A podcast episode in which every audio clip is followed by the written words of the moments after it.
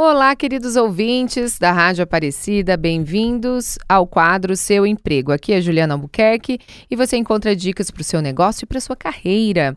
Estou aqui com a doutora Sara Bilota, que é advogada previdenciária e vai, gente, trazer aqui quatro dicas muito importantes para você que tem o seu negócio e quer prevenir os processos trabalhistas. Olha, fica aqui para você aprender. Já pega o seu papel, caneta e anota tudo. Não é isso, doutora Sara? Isso mesmo, Juliana. Muita alegria estar aqui para a gente trazer um pouquinho né, do que a gente vive na prática da advocacia preventiva. Aquilo que a gente vai ajudar os empresários, você que tem seu negócio, a evitar demandas trabalhistas que, por vezes, assim, acabam é, tirando a paz, tirando o sono de muitos empresários, as pessoas que têm muitos empregados ou pouco empregados. Então, nós colocamos quatro dicas assim que vão ser essenciais para que você possa é, evitar essas dores de cabeça. Muito bem, vamos lá. A primeira dela é você conhecer a legislação trabalhista.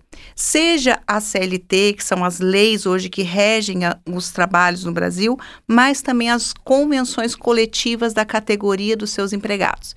Se você tem uma empresa no ramo de construção, conheça se tem alguma norma sindical, se tem alguma convenção coletiva, seja de qualquer área. Quanto mais conhecimento da legislação, melhor vai ser as suas relações no trabalho.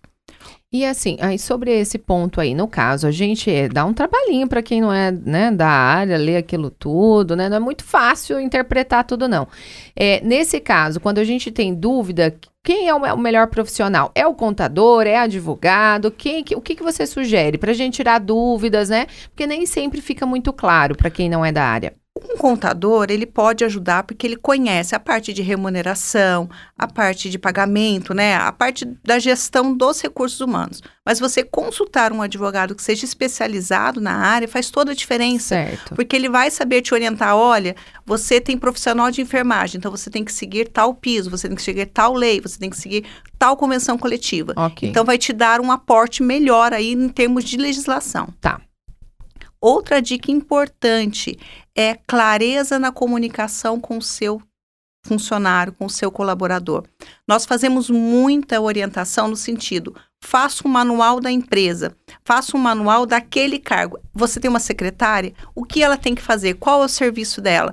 Ela tem que atender de qual forma? Quanto mais clareza tiver ali na comunicação, você estabelecer para o funcionário a política da sua empresa, vai evitar aquele é, aquela quebra na comunicação, aquela coisa, ah, assim, ah, eu não fiz porque eu não sabia. Ah, mas era desse jeito? Sim, você dá um manual para o seu funcionário.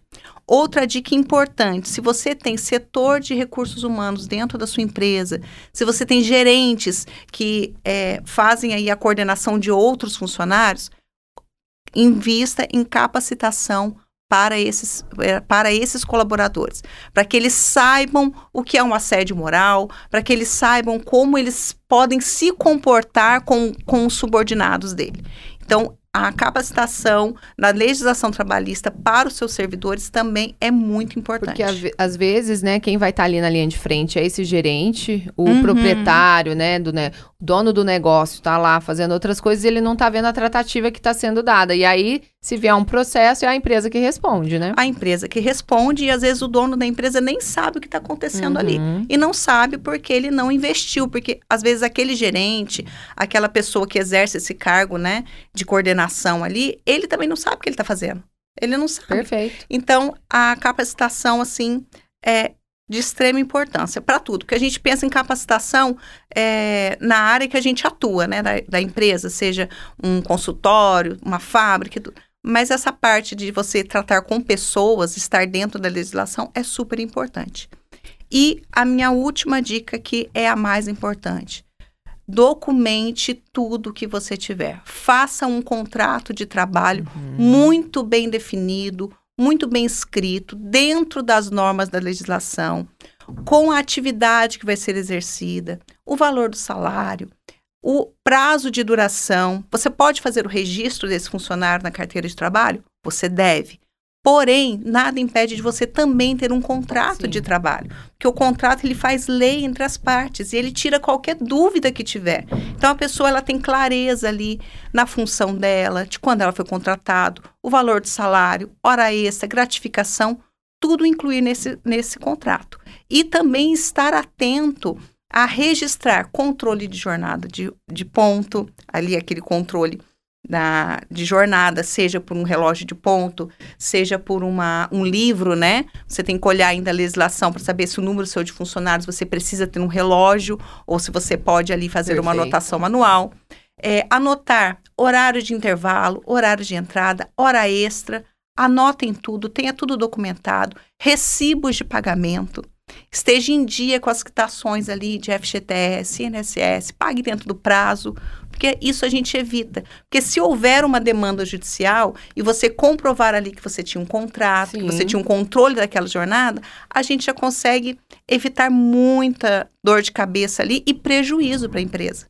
Que quando a gente fala de prevenir a ação trabalhista, o valor ali que você vai pagar numa indenização, num processo trabalhista, ele vai sair do lucro da sua empresa. É, e, e muitas vezes, dependendo do tamanho desse problema, desse processo, a empresa não tem nem recurso, dependendo se ela é pequena, ela acaba fechando às vezes porque foi um, um valor tão alto que ela não consegue nem seguir, né? Exatamente. E a empresa fecha, mas a dívida trabalhista continua.